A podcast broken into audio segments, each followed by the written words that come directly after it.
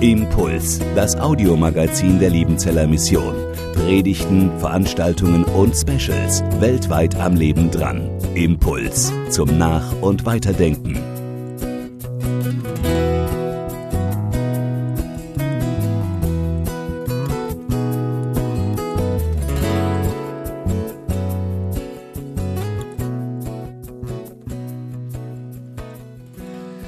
Ja, wir haben den Psalm gemeinsam gesprochen. Ich muss ihn nicht noch einmal lesen. Johannes Störkel hat sicher recht, dass dieser Psalm zum einen der wohl bekannteste Psalm ist und zum anderen auch sicherlich eines der bekanntesten Worte aus der Bibel überhaupt. Und deshalb springe ich gleich mitten hinein in ein paar grundsätzliche Anmerkungen zu diesem Psalm. Ob es dazu etwas Neues zu sagen gibt, das können Sie ja nachher entscheiden.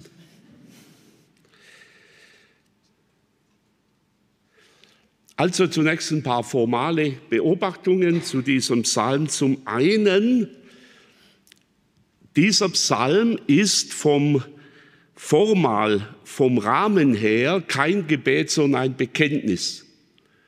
Ich bin da etwas pingelig, weil man häufig sagt, der Psalter sei das Gebetsbuch der Bibel.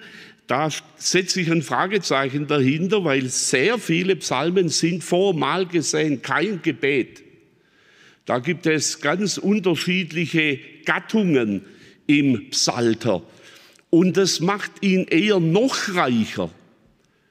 Ich sage heute lieber, der Psalter ist ein Lehr- und ein Gebetsbuch, beides ineinander. Und es gibt Psalmen, die entfalten tiefe geistliche Themen im Gebet. Eine Form des Gebets, die nach meiner Erfahrung der Gemeinde relativ fremd ist. Lehre im Gebet entfalten. Und das gibt dem Gebet dann eine neue Tiefe. Im Gebet mit Gott reden über den Tod, zum Beispiel Mose in Psalm 90 und andere Beispiele. Wie gesagt, Psalm 23 ist im Rahmen ein Bekenntnis. Der Herr ist mein Hirte.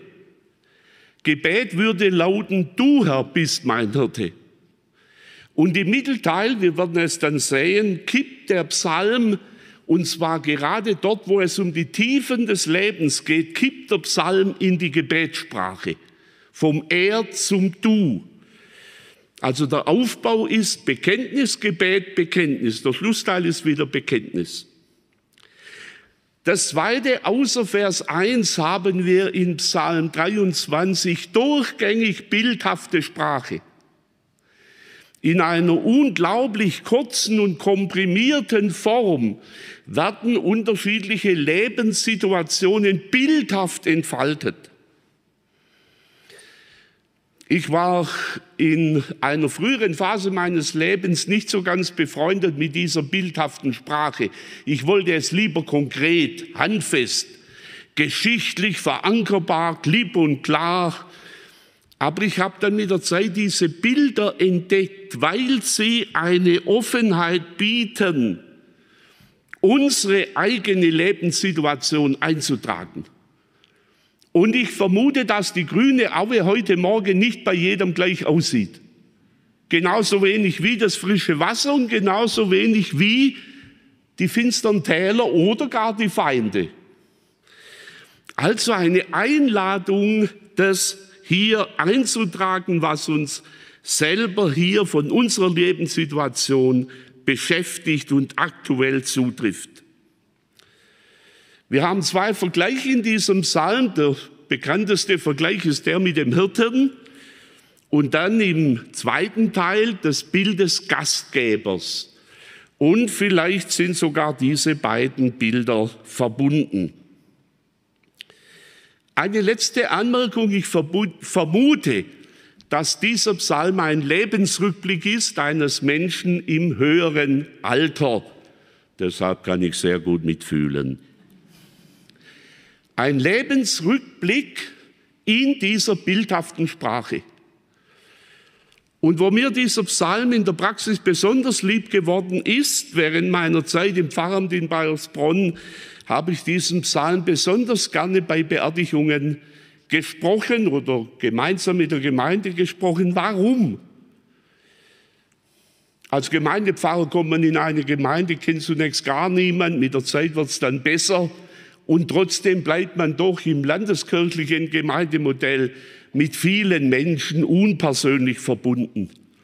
Und für mich war immer die Frage, was verbindet sich bei der Person, die jetzt hier beerdigt wird?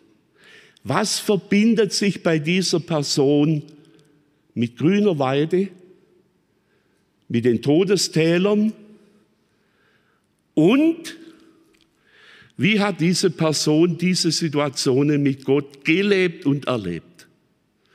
Und da wurde mir dieser Psalm nie langweilig. Sie können sich vorstellen, wie oft ich den dann gesprochen habe. Bei 30 Beerdigungen pro Jahr mal acht Jahre in Bayersbronn wurde nie langweilig. Und das ist für mich auch etwas Besonderes des göttlichen Wortes. Nicht, wie oft liest man denselben Krimi? Also ich in der Regel einmal. Den Psalm 23 kann man lesen, lesen, lesen, bedenken, meditieren, wird nicht langweilig. Und ich meine, das gilt grundsätzlich für die biblischen Texte etwas ganz Besonderes. So, jetzt gehen wir zum Text. Einleitung, der Herr ist mein Hirte. Hirte steht im Alten Testament zunächst für den Schafhirten. Er steht dann bildhaft übertragen für den König. Die Könige wurden als Hirten bezeichnet, das könnte man in den Texten belegen.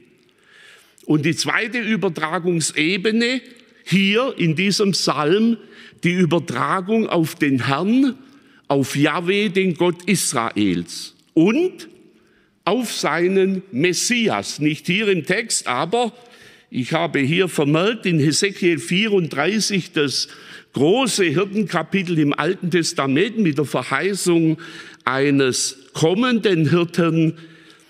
Der Herr, Yahweh und sein Messias werden als Hirte tituliert bezeichnet. Und Jesus hat es aufgenommen. In Johannes 10 haben wir die Hirtenrede überliefert, wenn Jesus sagt, ich bin der gute Hirte. Ich bin zutiefst überzeugt, dass es bei jedem Juden damals geklingelt hat. Hoppla, Jesus sagt, ich bin die Erfüllung von Hesekiel 34. Eine, ein indirekter messianischer Anspruch. Was ist das Besondere beim Schafhirten? Er ist eigentlich verantwortlich für die ganze Herde, nicht nur für die Hälfte für die ganze Herde. Dasselbe gilt für den König, er ist verantwortlich für das ganze Volk. Wenn die Könige in dieser Leitung des Volkes versagen, werden sie kritisiert. Zum Beispiel in Jeremia 23, zum Beispiel in Hesekiel 34. Also dieses Verantwortlichsein für das Ganze und so ist auch im Neuen Testament der Hirtentitel eine Bezeichnung derer, die mit der Leitung der Gemeinde vertraut sind, die eben für die ganze Herde verantwortlich sind und nicht nur für einen Teil. Der Herr ist mein Hirte. Eine Überschrift, die zu David wirklich passt oder eine Einleitung, die zu David wirklich passt. Nicht David hatte das umfassend erlebt als Junge, als Schafhirte, wo er bei der Herde seines Vaters war und die behüten musste und nicht im Haus war, als er gesalbt werden sollte zum König, der dort Erfahrungen gesammelt hat, die wirklich wichtig waren für sein späteres Leben. Und dann David der Hirte als König, vom Schafhirten zum König.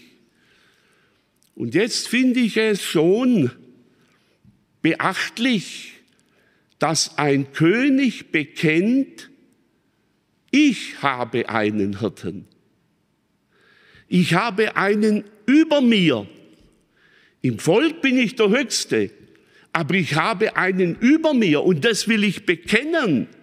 Der Herr ist mein Hirte. Ich bin nicht der Höchste, ich bin nicht der Letzte, ich bin abhängig von meinem Hirten. Die Konsequenz, die Aussage, mir wird nichts mangeln. So, was heißt das? Augen zu und assoziieren. Was heißt das für mich heute in meinem Leben? Was stelle ich mir vor? Was hätte ich gerne? Mir wird nichts mangeln. Der Psalm macht das nicht. Der Psalm macht nicht Augen zu und assoziieren, sondern Psalm legt aus meiner Sicht diesen Satz aus. Alles, was jetzt kommt, in dieser bildhaften Sprache ist Auslegung dieser Einleitung, mir wird nichts mangeln. Wenn dieser Herr mein Hirte ist, dann wird mir nichts mangeln. Und wie sieht das dann konkret aus? Jetzt kommen einige Aspekte. Der erste Aspekt, Gott versorgt mich umfassend. Der bekannte Text erweitert mich auf einer grünen Aue und führet mich zum frischen Wasser. Ich werde heute zwei, teilweise zwei weitere Übersetzungen anfügen. Eine ist von Samson Raphael Hirsch einem jüdischen Ausleger aus einem Kommentar im 19. Jahrhundert. Der hat mich bei der diesmaligen Vorbereitung besonders angesprochen in seiner Übersetzung. Also das ist meine Neuentdeckung, dieser Kommentar mit seiner Übersetzung. Und die zweite Übersetzung, die ich anfügen werde, ist von Hartmut Schmid, die ist schriftlich nicht zugänglich. Hirsch übersetzt, auf anmutigen Kräuterauen lässt er mich ruhen. Sehr, sehr malerisch, nicht? Man könnte auch sagen, das ist eine wirklich saftige Weide. Von der Trockenheit nicht ausgedörrt, sondern wunderbares Gras, herrlich.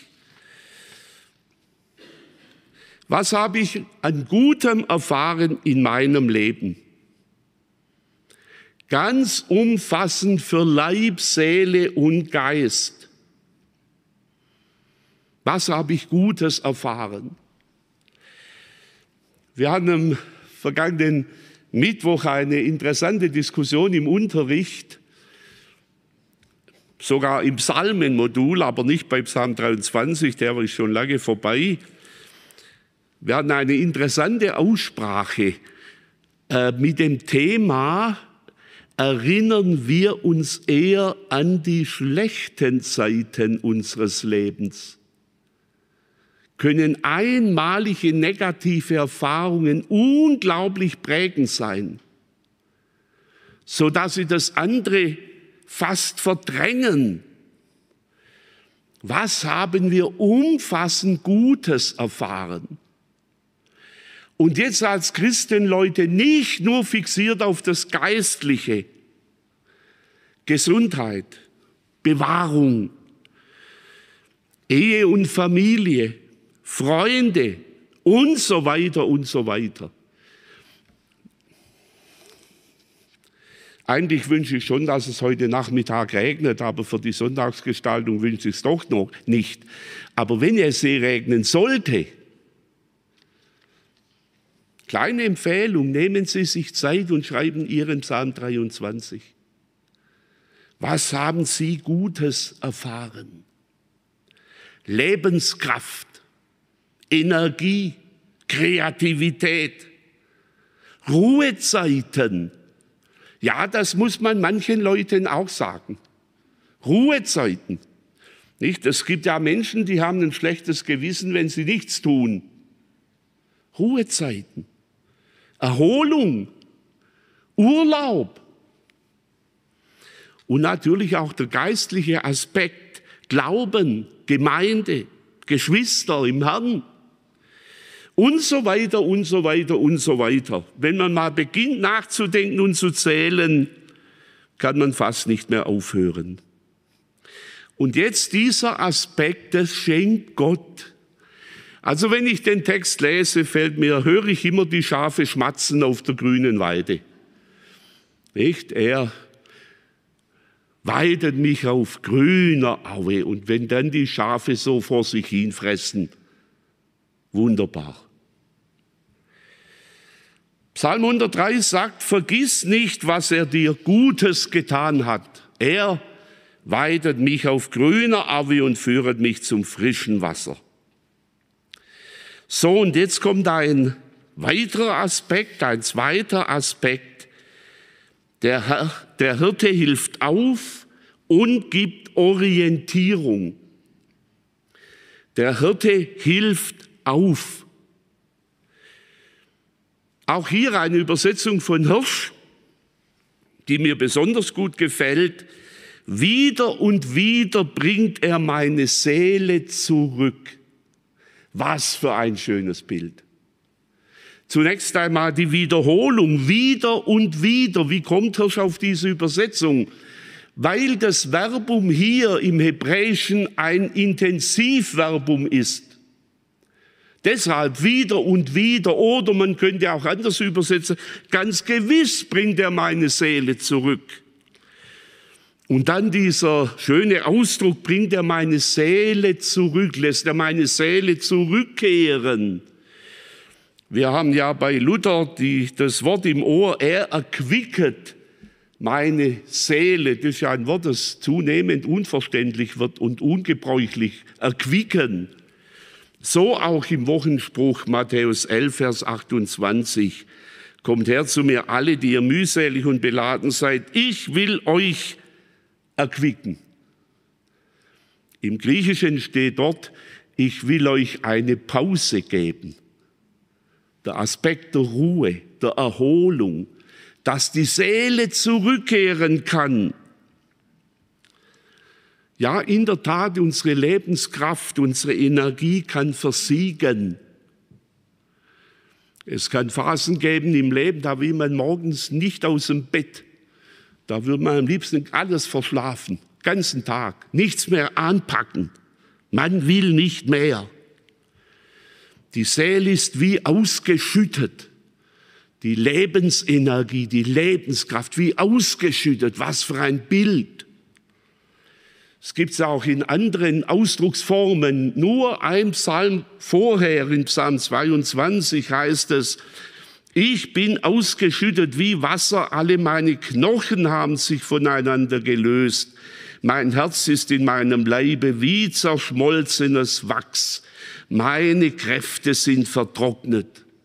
Ganz ähnlich, andere Formulierung.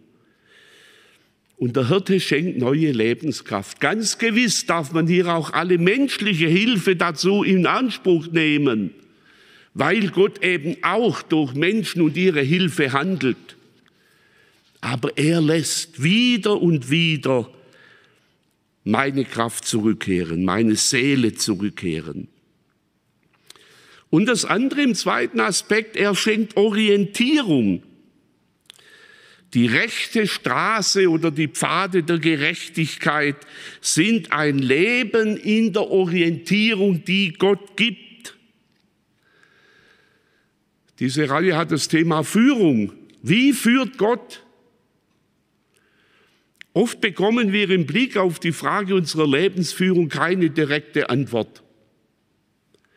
Gott hat mir heute nicht gesagt, ob ich schwarze oder rote Socken anziehen soll. Ich habe ihn auch nicht gefragt. Ich glaube, er hat andere Sorgen. Gott gibt in seinem Wort Rahmenorientierung.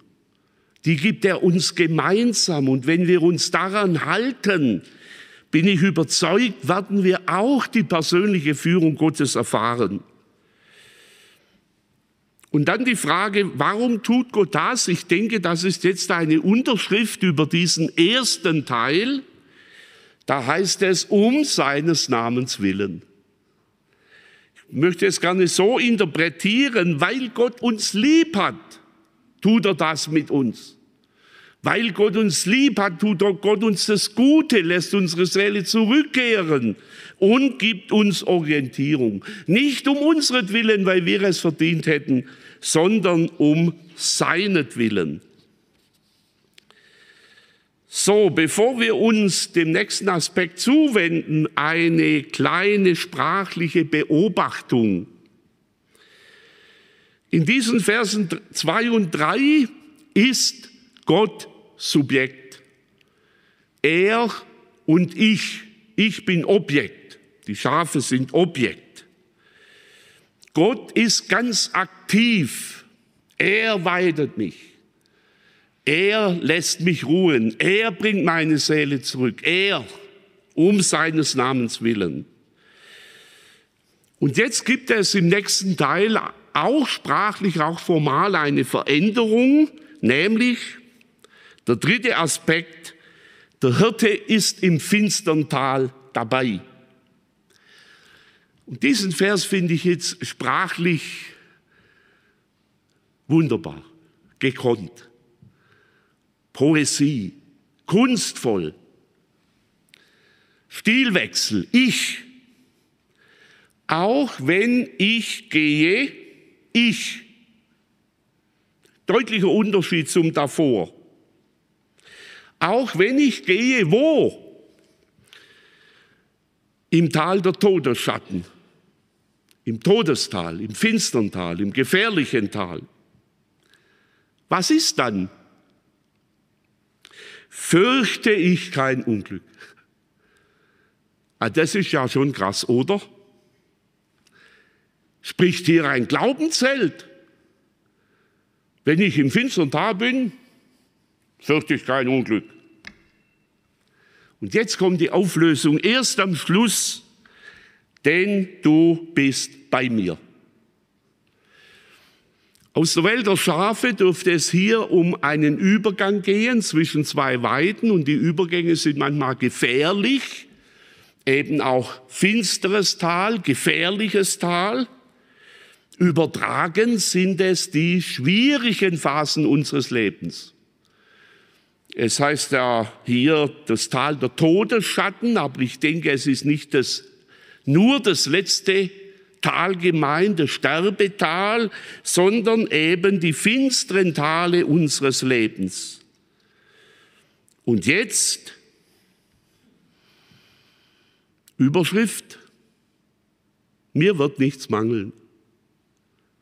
Im finstern Tal, mir wird nichts mangeln. Was für ein Bekenntnis. Was ist der Grund? Der Grund im Aufbau dieses Verses, die Steigerung vom Anfang zum Schluss, denn du bist bei mir, das ist der Grund. Mir wird nichts mangeln, denn du bist bei mir. Und damit haben wir in diesem Vers eine doppelte Steigerung. Es geht nicht mehr um die Gaben, es geht nicht um das fette Gras, es geht nicht um das frische Wasser, sondern es geht um Gott selbst von den Gaben zum Geber, denn du bist bei mir. Es könnte ja eine Phase sein, wo ich nichts mehr habe. Natürlich keine grüne Aue mehr. Im Tal des Todes gibt es keine grüne Aue. Kein frisches Wasser mehr. Aber der Geber ist da. Und das ist auch ein entscheidender Punkt. Und das ist hier die Steigerung im Fortschritt dieses Psalms. Wichtiger wie die Gaben ist der Geber. Das ist mir auch sehr wichtig im Blick auf den Segensbegriff und das Segensverständnis. Nicht die äußeren Gaben, die hier beschrieben sind, das ist Segen. Aber der äußere Segen mit den äußeren Gaben kann zwischen den Fingern zerrinnen. Und wenn man dann den Geber nicht hat, den Segnenden, sind die Hände leer. Gemeinschaft mit Gott als das Höchste im Blick auf den Segen. Und die zweite Steigerung, jetzt sind wir in der Gebetsform. Jetzt spricht David, du. Und ob ich schon wanderte im Tal der Todesschatten, ich fürchte kein Unglück, denn du bist bei mir. Natürlich ist das gleichzeitig ein Bekenntnis, aber jetzt Gebet.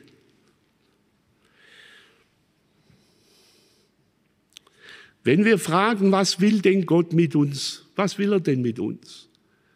Wenn wir fragen, was schenkt er uns, ist das gesamtbiblische Zeugnis, Gott möchte Gemeinschaft mit seinen Geschöpfen. Das durchzieht die ganze Bibel. Von der Stiftshütte heißt es, ich will in eurer Mitte wohnen, baut mir eine Wohnung, ich will in eurer Mitte wohnen. Ich bin bei euch hier in der Wüste. Psalm 23, du bist bei mir.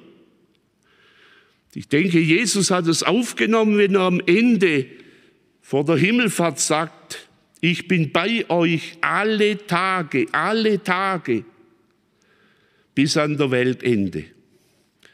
Und wenn es von der neuen Schöpfung heißt, siehe da die Hütte Gottes bei den Menschen. Der Hirte ist im finstern Tal dabei. Wie erfährt der Beter das im finstern Tal?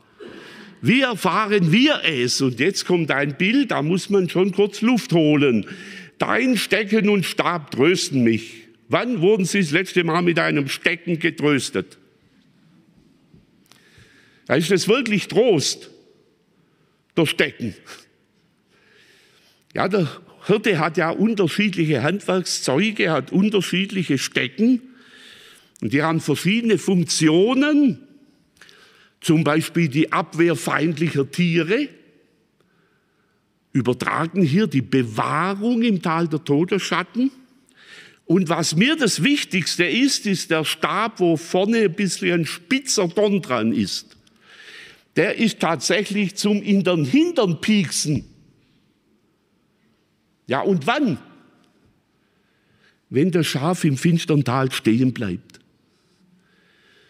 Das ist die Gefahr im finstern Tal, dass man aus Angst stehen bleibt. Aber dann bleibt das finstere Tal auch stehen.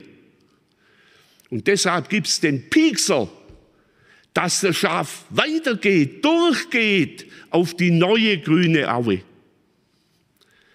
Ein ganz wichtiger Punkt, auch seelsorgerlich für Menschen im finstern Tal nicht stehen bleiben, sich erst recht nicht verlieben in das finstere Tal, sondern durchgehen in der Hoffnung, im Glauben, im Vertrauen, es gibt ein neues, eine neue grüne Weide.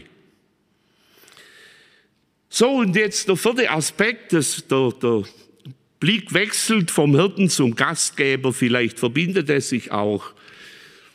Und auch das ist ein Bild, das bildlich vorstellen. Du bereitest vor mir einen Tisch im Angesicht meiner Feinde. Du salbest mein Haupt mit Öl und schenkest mir voll ein. Dass du bist bei mir bekommt neben dem finstern Tal eine zweite Variante, nämlich gegenüber Feinden. Man muss sich das vorstellen, bildlich ein Tisch gedeckt mit bester Speise und bestem Getränk und da drüben stehen die Feinde und können nur zugucken, weil Gott der Gastgeber ist. Wir können uns das sehr gut vorstellen im Leben von David, der viele Feindsituationen erlebt und überlebt hat. Und ich möchte sagen, in der Situation kann es durchaus sein, dass einem dieses Bild fern ist. In der Situation des Feindes kann es durchaus sein, ist verständlich und biblisch gestützt, dass die Klage näher ist wie das Bekenntnis. Man ist ja in der Psalmenauslegung der letzten Jahrzehnte ganz stark dazu gekommen, die Psalmen im Zusammenhang zu sehen. Die frühere Epoche war die Gattungsorientierung und jetzt die Psalterorientierung. Ich habe vorher gelesen aus Psalm 22, der Psalm geht voraus und ist ein Klagepsalm. Und da ist im Eingangsteil nichts los mit Feinde und Tisch und so weiter. Feinde schon, aber kein gedeckter Tisch. Das darf sein und es wird wohl in der Regel so sein, dass erst im Rückblick deutlich war, wie Gott auch angesichts von Feinden geführt hat. Und auch hier müssen wir uns die Feindschaft ganz umfassend vorstellen.